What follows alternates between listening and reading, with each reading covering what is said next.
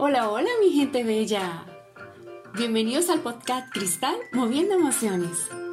Qué alegría saber que estás allí.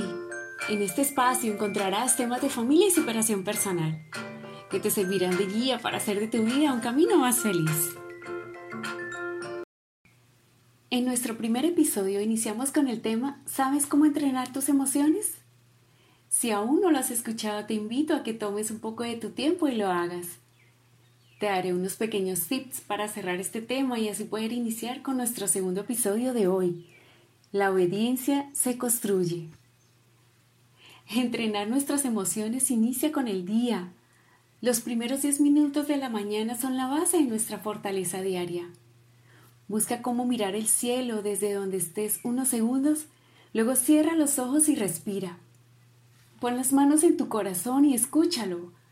Programa tu mente pensando en un momento de alegría. Revívelo.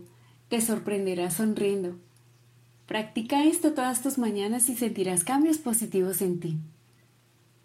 En otros episodios hablaremos más acerca de este tema tan fascinante, ¿te parece?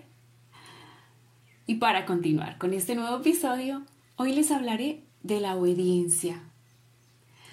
Estoy segura de que la obediencia se construye este es un tema bastante largo y complejo. Creo que como padres siempre tendremos mucho que aprender. Tengo dos niños de 10 y 12 años actualmente.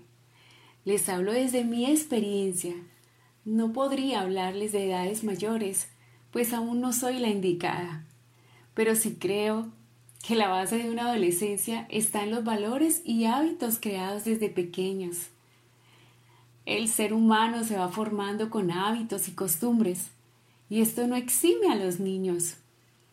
Creo que es mucho más fácil formarles desde pequeños que tratar de cambiar a un adulto. Desde bebés les he enseñado formas de hacer las cosas en casa, bueno, y fuera de ella también. Esto nos ha permitido tener una obediencia armoniosa. ¿A qué me refiero con esto? A que tenemos una vida tranquila en la vida diaria. Muchas mamitas me preguntan, ¿y tú cómo haces para que te obedezcan sin necesidad de castigos? Ustedes saben a qué me refiero con la palabra castigo, ¿verdad? A que si no obedece, la única opción es el castigo físico o verbal. Desafortunadamente se confunde el carácter con la autoridad y en este diminuto espacio se pasa el maltrato para que exista la obediencia. Pero luego de eso vienen los cargos de conciencia, porque no creo que exista paz luego de haber lastimado a nuestro hijo, ¿cierto? No sé, estoy segura de que aquí entramos en un tema de discusión complejo, porque sé que hay padres a favor y en contra de las famosas palmadas a tiempo, pero este es un tema del que no quiero hablar. Aprender actividades en las labores del hogar van con el ejemplo los adultos de casa debemos hablar el mismo idioma para no confundir a nuestros niños. Sabemos que aprenden en un 90% con el ejemplo. Crear hábitos diarios según su edad les ayudará a tener disciplina y esto es favorable no solo para ellos, también lo será para nosotros. El ambiente será diferente y más dispuesto para compartir juntos. Comienza con cosas sencillas, poco a poco y con calma. Es importante también hacer reconocimientos. Reconocimientos como, oye, lo estás haciendo bien. Mira qué ordenada tiene esta habitación. Y siempre finaliza con un choque esos cinco. A ellos les encanta.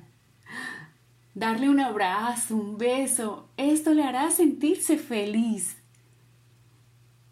Nuestros niños necesitan padres y madres más presentes, que los acompañen en sus avances y que sientan que estarán allí cuando se equivocan. Para apoyarles, no para complicarles la vida cuando cometan un error.